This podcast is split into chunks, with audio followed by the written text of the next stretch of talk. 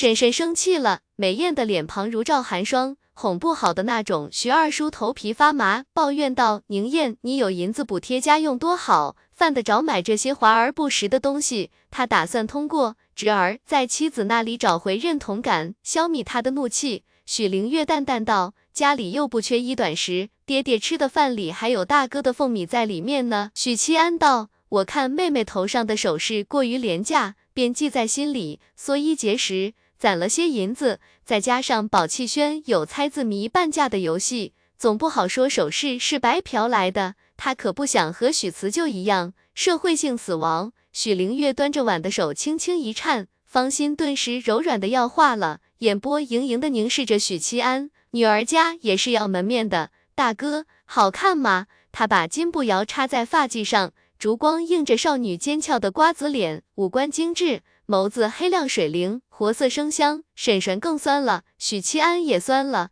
他看了眼左侧的许二郎，小老弟穿着藏青色袍子，乌黑亮丽的长发用碧绿玉簪扎起，唇红齿白，俊美无愁。一家人的颜值都是被天使吻过的，就我是平平无奇哥。当他看到五官颇是许二叔，显得铁憨憨的小豆丁。不酸了，来，灵音吃肉。许七安给他加了块肥肉，又给许灵月加了块瘦肉。大哥真好，大哥看你最顺眼。吃得苦中苦，方为人上人。只有吃苦，才能成为天下无敌的高手。那有没有不吃苦就天下无敌的？有。在梦里，饭吃的差不多时，婶婶淡淡道：“过了年，宁燕就二十了吧？”哟，婶婶竟然还记得我的年纪，许七安表示很惊讶。许灵月和许新年同时抬起头盯着母亲，许七安自己反而最迟钝，愣了几秒才反应过来，然后是难以置信，倒霉婶婶竟然对我这个侄儿的婚事上心了。明天太阳要从西边出来吗？要知道娶媳妇是件很隆重的事，三书六礼八抬大轿都是银子啊。而且还不用花什么钱，婶婶果然还是婶婶，娇俏的绿娥啊了一声，霞飞双颊，有些不知所措。爱情来得太快，就像龙卷风，把她给刮懵了，内心里既羞怯窘迫，又隐含一丝丝的欢喜。许灵月看了眼在自己面前显得暗淡无光的大丫鬟，有些不开心。娘，你别擅作主张了，大哥的婚事就让他自己和爹爹商量吧。婶婶对闺女正有夺差之恨，骂道。宁燕与绿娥郎才女貌，知根知底，轮得到你一个妹妹反对？许灵月委屈的别过头去，没有没有，知根知底就过分，还没到那一步。许七安刚想表达意见，听见身边的小老弟开口了，一击命中。婶婶气道：“你这孩子从小就不会说话。”许二叔盖棺定论：“行了行了，这事你不用操心，不踏入炼气境。”宁燕不会近女色的，绿娥一脸失望，垂下脑袋。除了自小伺候的夫人，一家人好像都反对她嫁给大郎。许二叔吃完晚饭，跑了趟御刀卫，后又在书房与侄儿、儿子商量明日事宜。回到房中，看见妻子坐在床边，气呼呼的模样，你至于吗？气到现在？许二叔无奈道。婶婶转过头来，瞪着美眸，你家那个小崽子一点良心都没有。当初我从你手里接过他时，他还是小猫一样大，谁把他拉扯大的？她正碎碎念着，忽然看见丈夫从怀里摸出一只木盒递过来，木盒表面刻着“宝气轩”三个字，红润的小嘴张了张，茫然又惊愕地看着丈夫。宁燕让我给你的，许二叔无奈道：“反正你俩是谁都不肯低头认输，他也不好意思给你，所以方才桌上没有拿出来的。他宝贝的握在手里。”小碎步走到铜镜前，坐在梳妆台上，给自己戴上。鹅蛋脸会让女人显得端庄，尤其是成了妇人之后，瓜子脸的女人则是娇俏。可一旦成了妇人，就是美艳。婶婶就属于后者。她喜滋滋地盯着铜镜里的自己，轻哼一声：“那小王八蛋还是有些良心的。”这一夜平安无事，彻夜无眠的许二叔和许七安如释重负。清早醒来。许灵月照旧穿着单衣，推开窗户，在清凉的空气中舒展少女美妙的身姿。小姐，你在窗边看什么呢？没看什么。过了一阵，没等什么，小姐快过来梳妆。知道你烦死了。许二叔天亮便离开家门，集结手底下的御刀卫。许七安出门租马车。许二郎留在家里指挥仆人整理行李。到了午时左右，两辆马车和数十骑出了城门，朝云路书院所在的西北方赶去。许家的三个男人同时松口气，是太草木皆兵了。许二叔皱眉，擅长兵法的许二郎徐徐道。如果昨日跟踪大哥的真是周府的人，那么他们已经错过了两次最好下手的机会。但也有可能在周侍郎眼里，我们只是随时可以捏死的蝼蚁，不急着对付他，有更大的麻烦缠身。许家和周家相比，确实不够看。但有件事是我们必须要面对的，那就是周侍郎不除，我们必死无疑。许七安沉声道。小豆丁快乐的笑声打断了他们的交谈。他从帘子里探出脑袋，兴奋地打量着郊外的景色。许灵音一直以为自己是出来玩的，不知道呀，大哥。许灵音咯咯的笑，圆圆的脸蛋仿佛苹果。那是二哥的书院。许七安说。书院两个字让许灵音警惕了起来。他看着大哥，许七安点点头。我们准备把你送去读书，以后都不准回家了。许灵音小脸蛋上的笑容一点点消失，怔怔的看着大哥。娘，我不要去书院，我不要读书。嗷嗷，吵死了！你大哥是骗你的，大哥为什么要骗我？因为他是王八蛋。于是许七安心情就愉快起来了。抵达山脚，拾阶而上，许七安和许慈就拜访了张慎，但迎接他们的是大儒李慕白。闭关了，李慕白扫了眼许七安，不动声色。我已经让人安排好了院子。许慈就作揖答谢。又道：“舍妹正处在启蒙阶段，先生可否允许他在书院读书一段时间？这个要求不过分。如果是许灵月想读书，书院绝对会拒绝。而许灵音是五岁的稚童，在这个时代，读书人不排斥给稚童启蒙，甚至提倡这样的事。”李慕白点头答应。两日匆匆而过。这天清晨，光顾着应酬同窗的许辞旧和打探消息的许二叔，以及连续三天没有勾栏听曲的许七安，聚在书房。绿娥已经陪着去了云路书院。三个大老爷们谁都不愿意干端茶倒水的事儿。徐二叔的情报如下：周丽这几天很安分，大概是被周侍郎警告过了，没有任何违法乱纪的举动，整天与一群衙内纵情声色。出入在赌坊、酒楼、教坊司等地。此外，我的人跟踪过程中，发现周丽频繁出入某个宅子，那宅子没有挂匾，应该是他在外面买的私宅，里头住着一个丫鬟、一个婆子、一个看门的老头，还有一个女人。许新年和许七安沉默的听着，各自的沉思状不同。许七安低头看着地面，指尖无意识的敲击桌面。许新年四十五度角仰天屋顶，无双拢在袖中。状如发呆。许二叔说完，望向侄儿和儿子，道：“你们有什么看法？”侄儿和儿子默契的不搭理他，彼此对视一眼。许新年说：“我们学院的学子与国子监的学子不是一路人，彼此轻视敌视。同期的举人也算半个同窗，关系打好了，以后未必用不到。至于道统之争，与个人利益相比，得靠后。周丽这个人性格嚣张跋扈。”与国子监的许多同窗都有嫌隙，发生过冲突，但他绝不是无脑纨绔。与他有嫌隙的人背景都很一般，他的嚣张跋扈只针对背景和势力比自己低的人，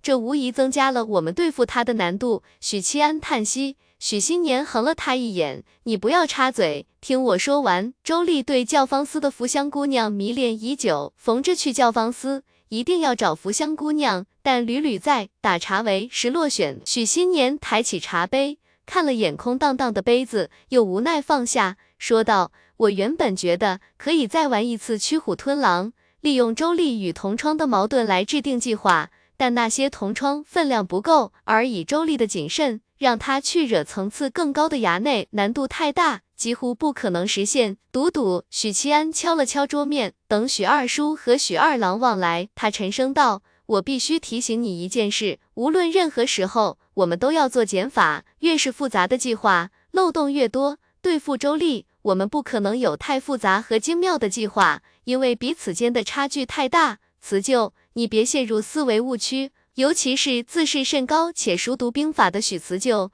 许辞旧眉头皱了皱。有些认同，又有些不服气。大哥有什么高见？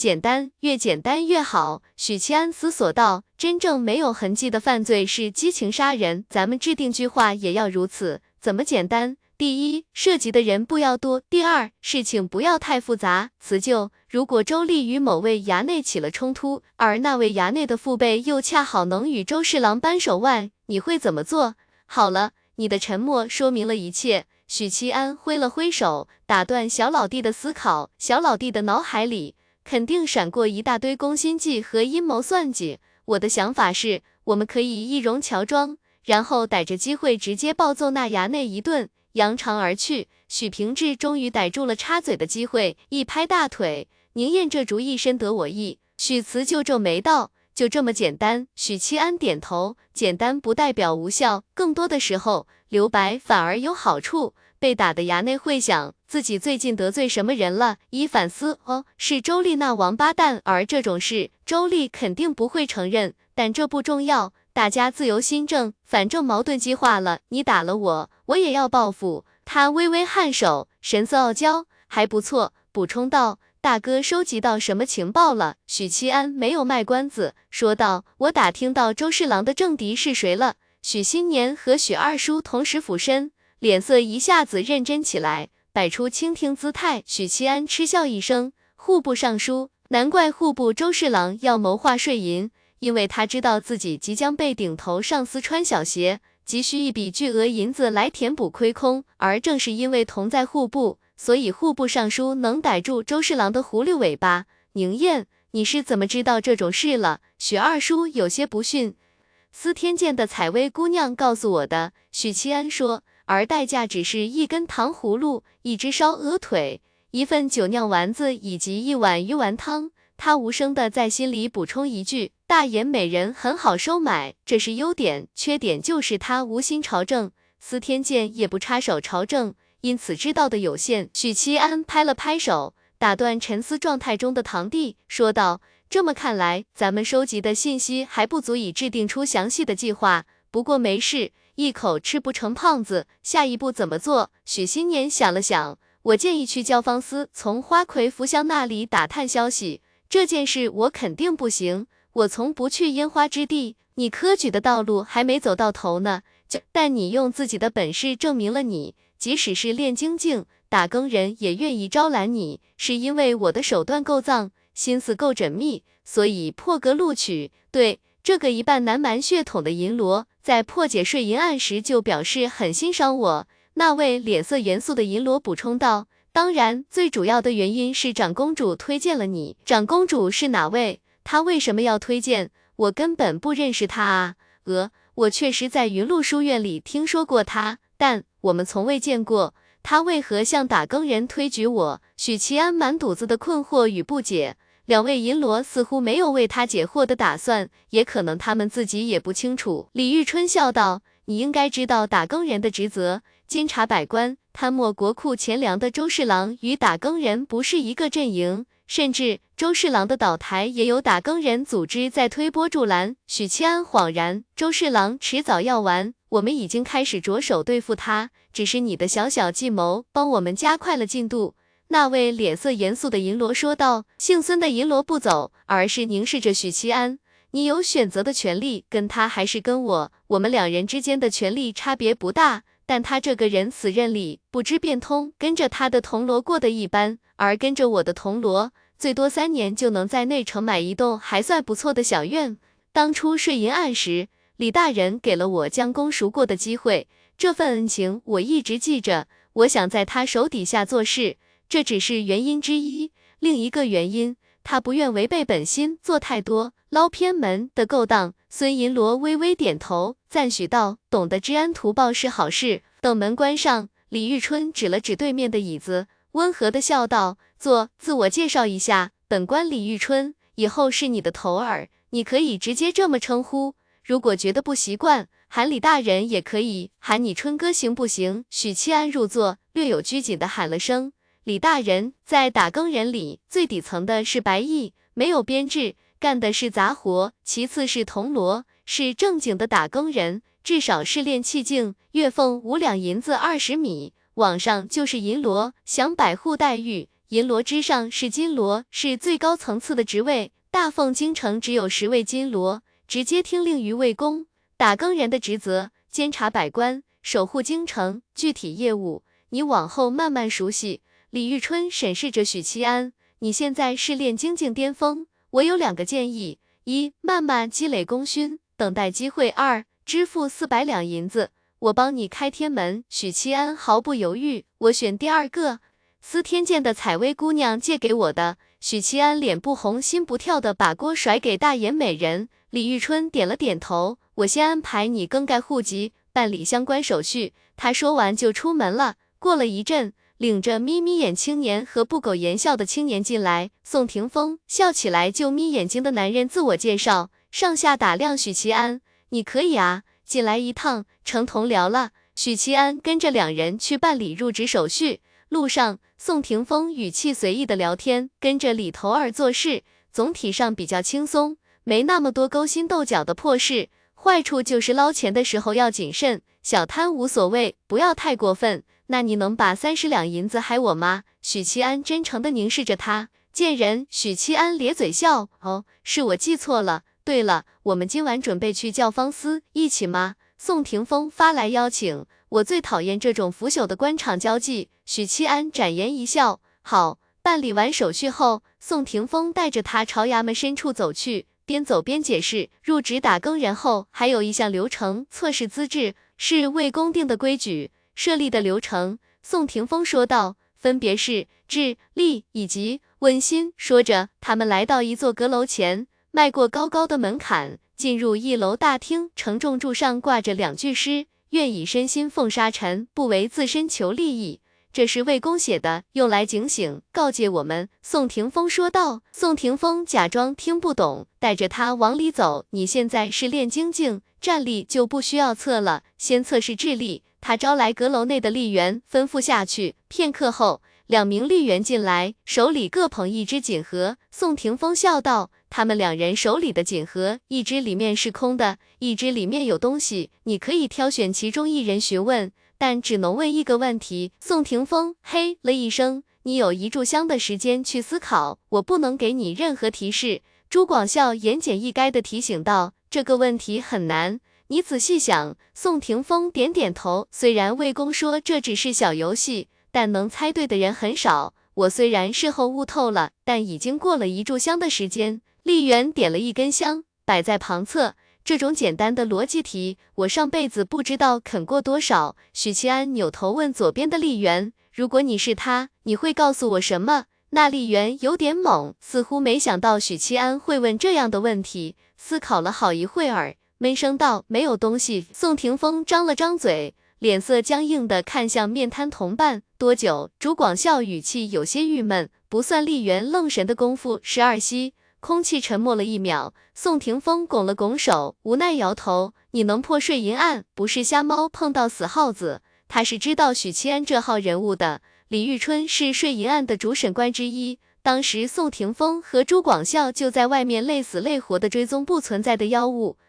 问心关在楼上，你从这里上楼，一直走到顶层就成。宋霆锋把他带到楼梯口，指了指楼上，这一关没有要求，但你要记住。随心而走，过于做作的话，评分会降低。评分有什么用？许七安反问。你倒测资质是为什么？评分四等，甲乙丙丁，资质越好，自然越容易被栽培。宋霆锋扬了扬下巴，我是乙，我是个大壮丁。许七安默默地玩了个梗，独自登楼。来到二楼时，他看见正对楼梯的红漆柱上挂着一面古朴铜镜。镜子里映照出他的身影，许七安没来由的心悸了一下，浑身肌肉不受控制的紧绷，继而缓缓放松，内心杂念沉淀，心境平和，放下了所有功名利禄以及私欲，强行进入贤者时间，这个念头也随之沉淀。他脚步轻松的转过拐角，来到二楼大厅，这里供奉着一尊佛陀，体态丰富。宝箱庄严，香案上摆着贡品，香火袅袅。佛前站着一位丽媛，看着他，许七安脸色平静的端详了几眼佛像，便不再去看，朝着第三层的楼梯走去。第三层供奉的是道尊，身穿道袍，手持木剑，脚踏祥云。法香前同样有一位丽媛，静静地看着许七安的到来。等许七安随意打量几眼，就转身离去后，丽媛同样提笔，在桌案铺开的纸张上写评价。第四层供奉的是儒家圣人，穿如山，戴如冠，眺望远方。这座圣人雕塑与云麓书院的如出一辙，许七安心里作此感慨，毫不留恋的走人了。他来到了最高层，第五层。第五层供奉的是一位身穿黄袍的男子，他巍然而立，双手拄着一柄剑，剑眉星目，气势凛然。许七安不认识这位，但那一身明黄色的龙袍说明了一切。走到这里，他忽然明悟了问心观的真正含义。测资质只是一部分，真正的含义是测一个人的道德品质。那面镜子的作用是让人无法做出违背心意的举动，故意上香礼拜。糟糕，我没有礼佛，没有拜道尊，没有拜圣人，这说明我是个不敬神、不礼佛、不屑四书五经的人。打更人是什么组织？是隶属于皇帝的间谍护卫机构，他可以不敬三教，但不能不忠于皇帝。所以问心官。是一次道德品质的筛选，许其安无疑是不合格的。他一口气上五楼，没一个败的。我这种人间知县会被踢出打更人衙门的吧？这就罢了，关键是打更人知道我陷害周丽的罪行，谁知道会不会因此翻旧账？许其安焦急地对抗着贤者模式。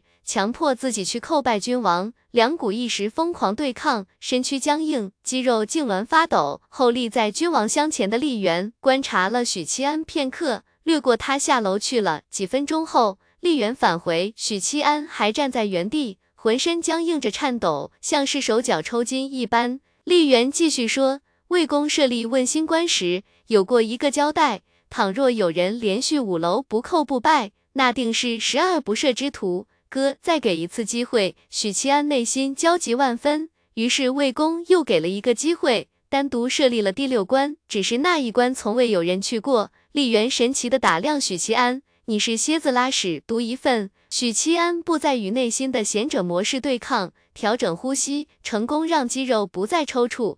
这时才发现脊背已经湿透了。他跟着丽媛绕过君王雕像，去了更深处的区域。镂空的窗户里洒落斑驳的阳光，细细碎碎的照亮屋中的木台。木台上刻着一行诗：归来手持黄金简，满朝文武未敢言。小诗写的还挺霸气，给我看诗是什么意思？许七安侧头看了眼沉默不语的丽媛，本来想塞点银票从他那里套取信息，转念一想，区区一个丽媛懂那位权柄滔天的宦官心意？不可能吧？斗诗不可能。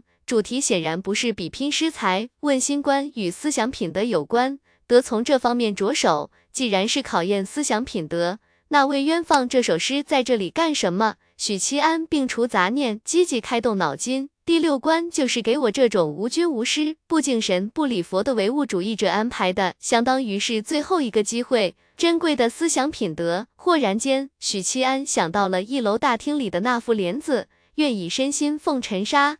不为自身求利益，而打更人的职责是监察百官。魏渊这首诗同样有尽忠报国、威压百官的意思。想到这里，他豁然通透，明白了那位大宦官的意思。倘若那个无君无师的十恶不赦之徒真的秉性恶劣，在问心观里，他是无法对抗自己的本心，强行写出共情诗的。反之，说明他还有珍贵的品德在身。魏渊愿意给一次机会，许七安叹息般的吐出一口气，伸出手，笔墨伺候。许七安笔悬于纸上，闭上了眼睛。我虽然心中无君，亦不屑敬神礼佛，是个地道的唯物主义者，但我非十恶不赦之徒。我心有正义，脚下有原则。我从未鱼肉百姓，从未依仗虚立身份敲诈勒索。即使这是社会常态，你要共情，我便赋诗一首，如你所愿。许七安落笔，没有任何心理障碍，以丑陋的字体写下“尔时尔路，民之民高下民易虐，上天难欺”。李元神色恍惚地看着纸张上的四句话，他收了宣纸，认认真真地盯着许七安看了一会儿，道：“问心官已经结束，大人自便。只是结果出来前，莫要离开衙门。”他几乎是以跑的方式离开了楼层，楼梯里传来噔噔噔的脚步声。迅速远去，许七安感觉自己虚脱了一般，扶着木台喘息片刻，也跟着下楼。宋霆锋和朱广孝在一楼等着他这位同僚，见许七安下楼，笑着招了招手，跪了几次。下楼的丽媛没有告诉他过程和结果，许七安张了张嘴，最后选择了沉默。朱广孝不苟言笑的脸上，两条眉毛微微一皱，你脸色看起来不太好，何止不太好，我感觉自己在生死边缘徘徊两回了。比过山车还刺激，许七安心累的摇摇头，说道。宋霆锋笑眯眯的挑一挑眉，再给你请个勾栏女子，敲肩揉腿，你就像个在天桥底下说相声的。许七安笑着点头，去叫方思请扶香花魁。宋霆锋一愣，哈哈大笑，这个梦。我年轻的时候也做过，公众章节要考虑字数和推荐位的流程，不能爆更，上架之后再爆更吧。一天六七千字应该是打底的。对了，书里有无数伏笔，比幺二代时还多，你们可以找一找。打更人衙门最高的建筑是中庭的浩气楼，攒尖顶，层层飞檐，四望如一，下四层外有回廊，五六层的回廊可做瞭望厅，俯瞰整个打更人衙门。那位被江湖人称作魏青衣的大宦官便住在楼里。七楼的茶室软榻上，身穿青衣的男人半倚着，手里握着一卷书。魏渊是个气质与外貌俱全的男人，儒雅清俊，深沉内敛。茶室里还有两个人陪着魏渊饮茶看书的，是个一本正经的严肃男人。五官僵硬如雕刻，不见丝毫情绪。另一人气质阴柔，容貌俊美，丹凤眼，柳叶眉，嘴唇薄而红润，乍一看让人回忆是女扮男装。阳光明媚，万里无云，在此处看风景，不比躲在室内看书更有意思。魏渊放下手中书卷，笑道：“能看的书越来越少了。我近来听说司天监多了一本蓝皮书，上面记载着天地万物的本质，甚是好奇。”杨艳，再过一旬就是陛下祭祖的日子，通知下去，加紧内城的巡逻，缩减内城的通商。气质阴柔的男子吐出一口气，义父，你真不打算争户部侍郎的位置，安插自己的人？这是必要的退让。魏青衣说了一句，目光望向茶室门口，一位蓝衣吏员低头进入。魏公，这是新晋铜锣的资质测试结果及户籍，请您评判。魏渊打开户籍看了一眼。新晋铜锣叫许七安，原长乐县快班快手，父亲和叔叔都是军武出身。这些资料既重要又不重要，重要是因为打更人的身份特殊，必须是祖上三代以上清清白白。许七安是大凤京城人士，土生土长。不重要的意思是，每个打更人都是类似的清白身份，户籍下面压着。智力考核的结果，魏渊看了一眼，嘴角勾勒起笑容。倩柔，当初你答题时用了几息？气质阴柔、貌美如花的男子闻言，下巴微微一扬，十五息。杨艳是十九息，十二息。气质阴柔的男子挑了挑眉，傲然评价道：“还不错。”面容僵硬的男人脸上不见表情，道：“能在短时间内勘破税银案，这份才智不奇怪。”魏渊笑了，目光盯着后续的备注，补充道：“捧盒的丽媛愣了五息左右。”杨艳皱了皱眉，也就是说，思考的时间只有七息，何等敏锐的思维！杨艳起身抱拳道：“义父，这人给我吧，是在你名下。他跟着银罗李玉春。”魏渊放下茶盏，望向气质阴柔的男子：“你们见过他？那天在司天监。”杨艳一听这位新晋铜锣在李玉春手底下做事。满意的点了点头，每位金罗都管着七位银罗，李玉春就是他麾下的义父。战力如何？杨艳问道。炼精巅峰，没有测试的必要。魏渊笑道：“此人是长公主推举的，我瞧他心思活络，是个能做事的，就特殊他加入打更人。”杨艳与气质阴柔的男子相视一眼，这个消息魏渊并没有告诉他们。魏渊继续浏览，问新官的考核结果。渐渐的，他温和的表情变得严肃，深邃的眸光变得锐利。杨艳挺直腰杆，望向纸张，气质阴柔的男子则大大咧咧的走到魏青衣身边，探头一看，顿时笑了，竟是个比我还狂的小子。义父怎么处置？魏渊抽出最底下那张纸，纸张写着丑陋的字体：尔时尔禄，民脂民膏，下民易虐，上天难欺。魏青衣的瞳孔倏地凝固。凝视着两段话，许久都没有开口说话。下民易虐，上天难欺。杨艳重复着这句话，气质阴柔的男子眸光微闪，从短暂的惊愕中恢复注意力，与面瘫杨艳正好相反。杨艳想了想，问道：“义父觉得呢？”魏渊反问：“你觉得呢？”杨艳斟酌道：“识君之路，担君之忧。”言下之意，便是不认同那句话。魏渊点点头，等将来有朝一日。那小铜锣升到了金锣，你自己与他辩论去吧。只要他是武夫，那就没有问题。魏渊笑容温和，三教各有规矩，术士受人间气运拖累，巫蛊亦然。当世之中，唯有武夫最纯粹。我虽厌恶武者以力犯禁，却也不得不承认，越是桀骜的武者，越能勇猛精进，心中无所敬，无所畏，才敢颠倒乾坤。在户籍上写了。甲上二字，桀骜不驯为武夫，胸怀天下为侠，侠之大者，为国为民。甲上打更人建立以来，得此评价者屈指可数。某间密室，李玉春指着木桶道：“脱光衣服坐进去，这玩意叫洗髓液，就这一桶，差不多要一百五十两银子。快速脱掉衣服、裤子、鞋子，赤条条的坐进浴桶。”李玉春道：“你没有破身吧？”许七安点点头，我二叔是御刀卫百户，与我说过的，练气境之前不能破身。李玉春了一声，那练神境后面是铜皮铁骨，对吧？李玉春又了一声，许七安就笑道，名字不好听，为什么不叫金刚镜？铜皮铁骨过于逼，会显得我们武者都是没文化的泥腿子。佛门三品叫金刚。李玉春给出解释，李玉春毫不犹豫的回答，道门说。他们最强，那其他体系呢？其他体系都认为自己是最强的哦。懂了。不过天下所有体系都有一个共识，就是武者最粗鄙，最上不得台面。这个我倒是知道一点，因为武夫只有怪力，却没有神意。这只是表面，里头还有更大的秘密，涉及到修行体系的上限。许七安挺直了腰杆，试探道：“头儿，能告诉我吗？”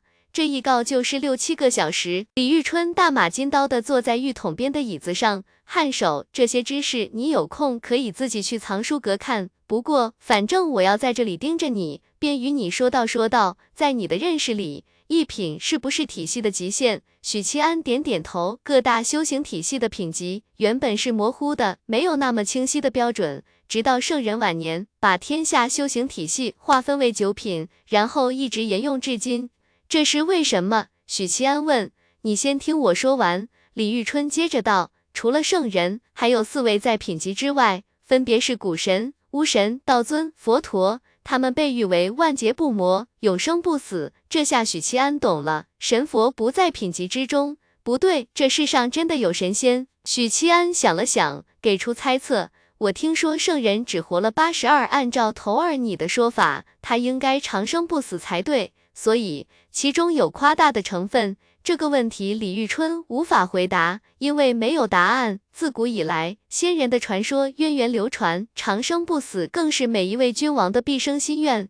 其他体系都有超越品级的存在，但武夫没有，一品武夫就是当世之最。李玉春把话题带了回来，所以大家都觉得武夫是粗鄙的体系。许七安忽然注意到一个问题，不对啊。司天监的术士也没有。李玉春点点头，但不可否认，术士是所有体系中贡献最大的。术士七品是风水师，堪舆地形，为百姓和王公贵族选墓地、布置家宅，做出卓越贡献。术士六品炼金术师。极大推动了社会发展，满足了老百姓物质需求，对这个时代的工业以及手工业做出巨大贡献。宋清同学是其中翘楚，他为人寿事业呕心沥血。许七安觉得自己还是穿越的早了，再缓几十年，说不定能写一本《异界风俗评鉴指南》。对于农耕文明来说，黄历太重要了，直接关乎田地收成。相比起其他体系，术士简直是为国为民的榜样。为文明的进步添砖加瓦，头二，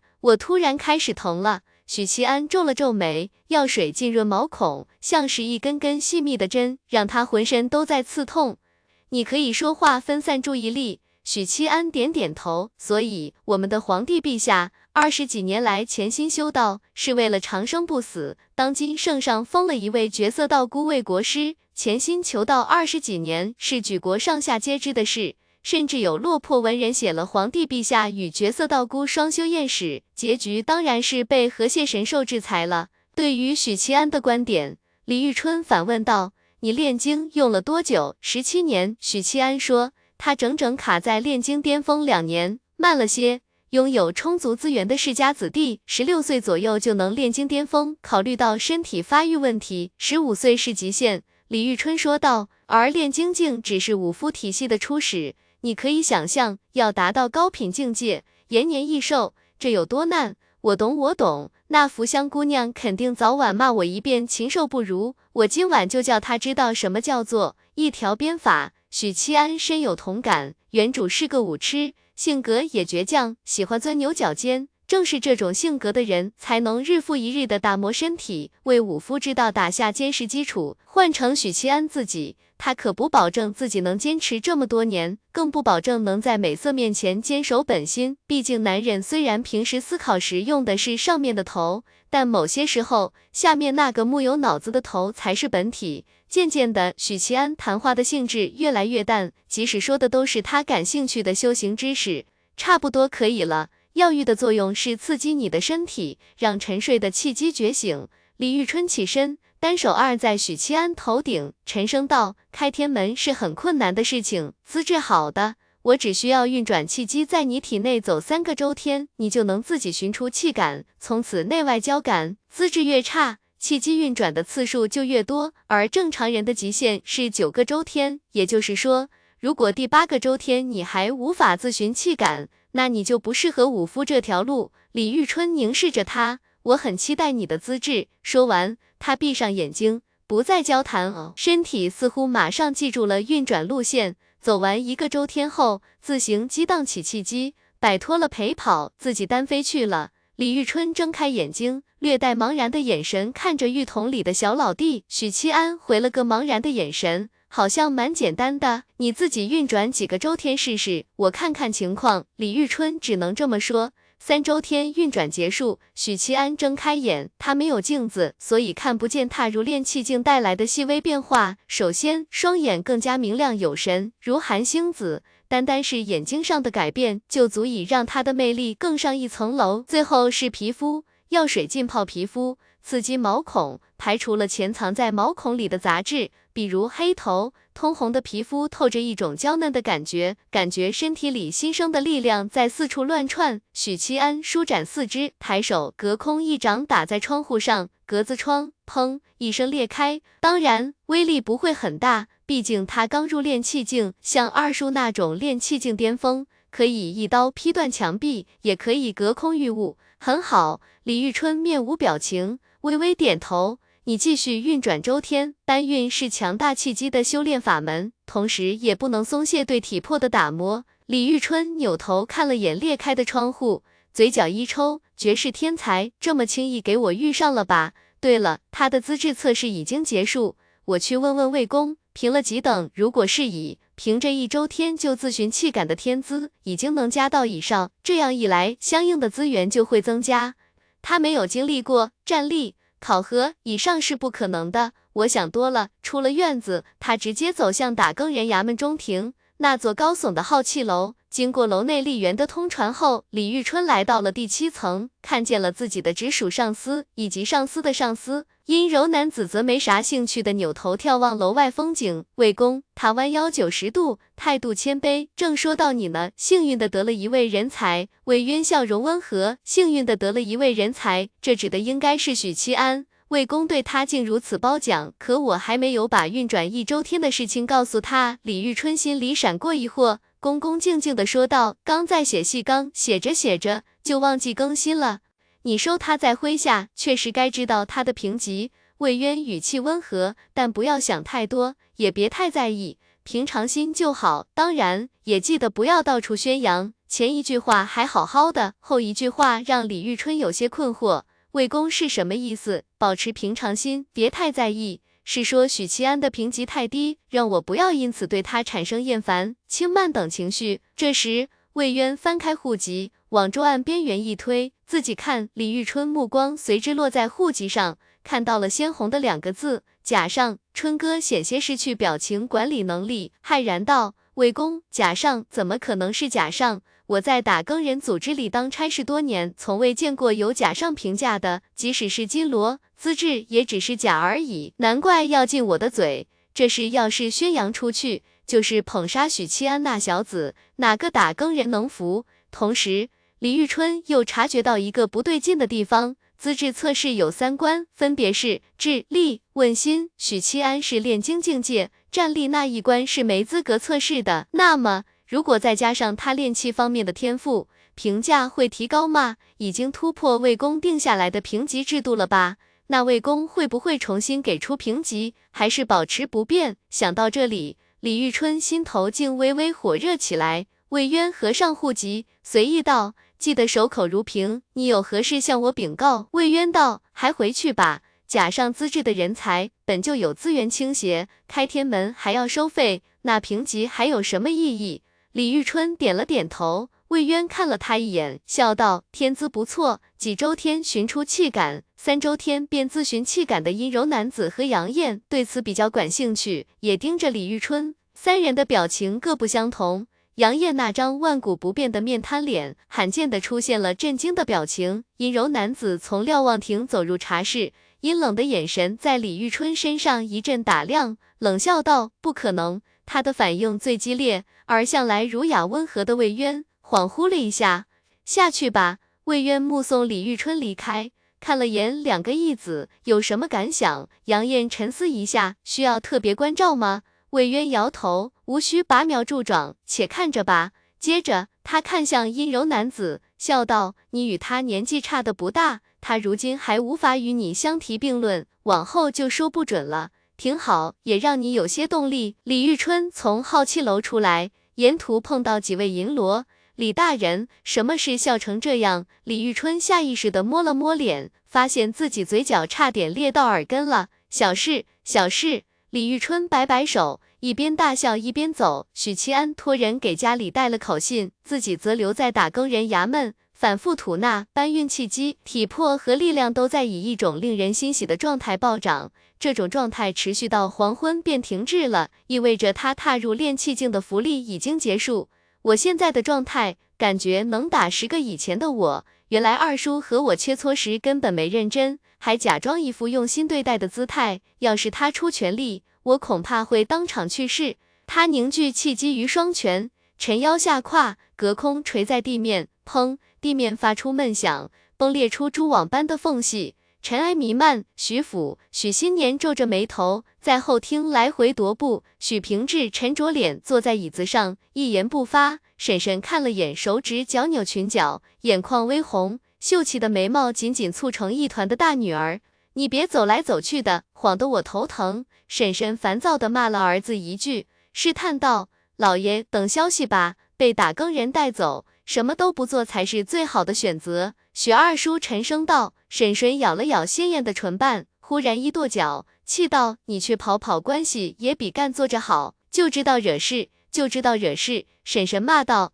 藏在袖子里的手紧紧握成拳头。这时，门房老张跑了进来，人还没进前厅，声音已经传来：“老爷，大郎让人带话来了。”许新年最先迎上去，一家人有从椅子上站了起来。许灵月裙摆飞扬的扑倒门边，忐忑难安的盯着门房老张。成了打更人，许平志和许新年猛然相视，在眯眯眼和面瘫男两位同僚的陪同下，许其安在衙门的办事处领到了一件不算合身的衣服，一块腰牌，一面铜锣，一把制式长刀。合身的差服大概要等两天。这面铜锣是独属于打更人的制式法器。宋霆锋嘴角撅着糖豆，说道：“听起来好一般。宋青送我的护心镜可是能抵挡炼神镜三次攻击，铜皮铁骨一次。咦，这不是增强版的铜锣吗？”许其安心里一动，司天剑出品，当然法器只有司天剑的四品阵师能炼制。宋霆锋说：“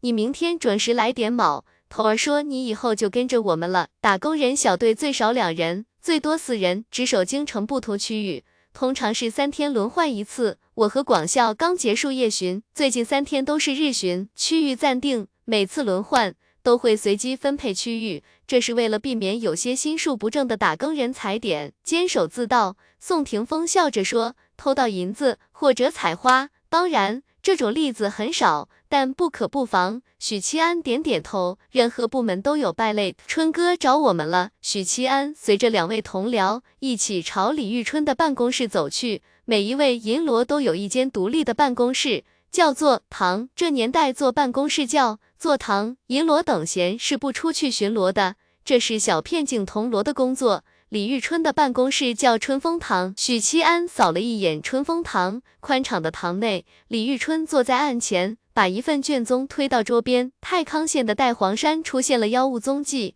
吃了不少人。你们去跑一趟，查明情况。如果妖物境界不高，当场格杀。府衙六扇门的人会协同办案，人已经在衙门外等着了。妖物吃人，刚一任职就碰到这事儿，我到底是欧皇还是飞球？京城有两个副郭县，太康和长乐。宋霆锋展开卷宗阅读，许七安和朱广秀站在左右两边，一起盯着卷宗。卷宗内容如下：太康县北边有一座带黄山，主峰高一千多米，山脉纵横十几里，内藏丰富石灰岩，养活了周边数百上千的灰户。年中开始，带黄山领域的河流出了一只妖物，经常上岸吞吃活人，已经有不少灰户命丧妖物口中。缺乏详细情况，刑侦老手许七安看完卷宗，做出判断，这应该是刚上报的案子，所以需要我们去调查，完善卷宗。神经病啊，你强迫症晚期了吧？许七安道。是。走出春风堂，刚跨过门槛，许七安忽然感觉脚下踩了一个疙瘩。他自然而然的低头捡起来，却忽然僵住。银子更重了，走啊！宋霆锋扭头催促。堂内，李玉春把放在盒子里的钱袋取出来，挂在腰上，正要出门，猛地皱了皱眉，打开钱袋，倒出一堆碎银，仔细数了一遍，立刻眉头紧锁。我丢了三钱银子，身为被同僚调侃和钱过不去的人，三钱银子够他肉疼到天黑。京兆府俗称府衙。三位捕快的差服与许七安的快手差服相差不大，玄色为底，领口和袖口镶红色滚边，胸口绣的不是“捕”字，而是一头威风凛凛的神兽臂案。一个练气境，两个练精境。许七安不动声色地观察三人，骑马是赶路，乘马车则是为了给大家一个谈事的空间，又不耽误时间。打更人的地位高，其他衙门的捕手见到打更人，天生耳一头。不过，这位练气境的女子虽然叫着大人，态度却不卑不亢。一辆宽敞的马车停在街边，坐进去六个人也不嫌拥挤。宋霆锋笑眯眯地做了自我介绍，也介绍了朱广孝和许七安。这位你们应该不陌生，当初税银案时，他就被关在府衙。京兆府的三名捕快仔细审视着许七安。自称吕青的女捕头抱拳道：“久仰大名，税银案就是府衙经手的。作为府衙捕头，他记得许七安这个人。”许七安笑着说了几句谦虚的话，隐晦的打量着女捕头。女子当捕头还是挺少见的。大凤王朝的女子不全是养在闺阁里，对于一些天赋极高的女子，各个衙门都会给予一定的栽培。这位女捕头面容姣好，大概三十出头。眉毛比一般女子浓，英姿飒爽。说起来，许七安到现在才知道，为什么当初税银案没有移交刑部，而是府衙和打更人协同办案。当初他还为此感到奇怪，因为刑部与户部的周侍郎眉来眼去，有同党，这些细节直到如今才恍然大悟。卷宗内容简陋，很多细节没有说清楚。案子是你们府衙先接手的，咱们相互交流一下。”宋霆锋说道。六七月份，女子捕头的声音略带烟嗓，很有磁性。有人看清楚妖物的模样吗？宋霆锋又问。最开始，当地的灰户时常失踪，家人找寻时，在河边发现了怪物的爪印以及血迹。之后，接二连三的灰户失踪，河岸边的爪印也越来越多，是两栖类。许七安心道。宋霆锋听完，皱着眉头问道：“我疑惑的是，六七月份的事。”为什么现在才上报？妖物只吞吃进山的灰户，没有袭击村落，所以一开始太康县令没有在意，直到死的人越来越多，这才派遣捕手联合灰户捕杀妖物，但是一无所获。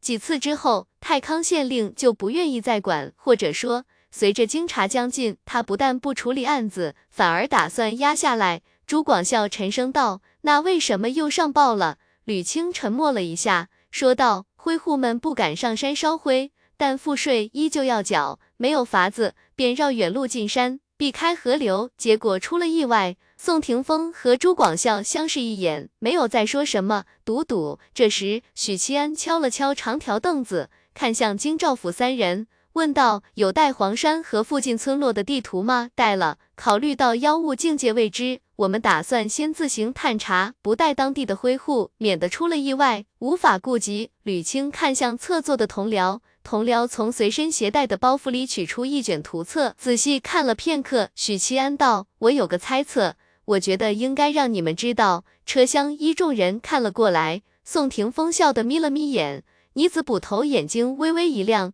端正坐姿，请说。许七安道：“他袭击百姓是有规律的，或者说有很强的目的性。这或许不是一起简单的妖物作乱。